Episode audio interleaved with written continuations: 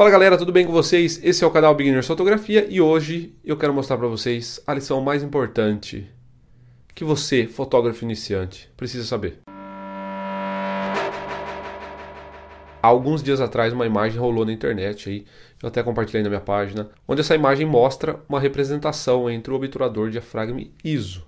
E na minha opinião foi uma das melhores representações que eu já vi. Eu vou compartilhar com vocês. Assim você pode imprimir essa imagem, colocar no bolso e ir praticando aí e brincando com sua câmera de acordo com essa imagem. Essa é a imagem que eu quero compartilhar com vocês. Na parte de cima aí, essa parte branca, nós vemos a abertura do diafragma e a relação entre a abertura e o plano de fundo, né?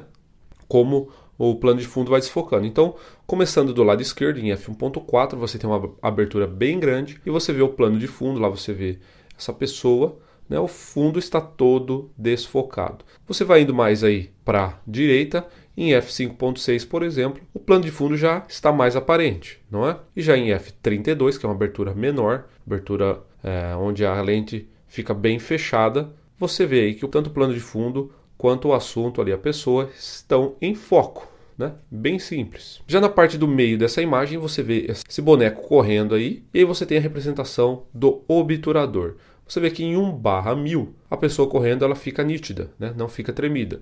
E aí você vai para 1 barra 125 já começou a ficar borrada, né? já começou a ficar tremida. E conforme vai baixando, chega em 1 barra 2 você não vê mais nada, só vê um borrão. Quanto mais curta a velocidade do obturador, né? maior a numeração ali, é, 1 barra 1000, por exemplo, mais nítida.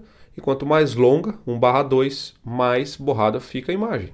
E na terceira parte aí, uh, dessa imagem, a parte de baixo, você tem a representação do ISO. Em ISO 50 você tem uma imagem sem granulação.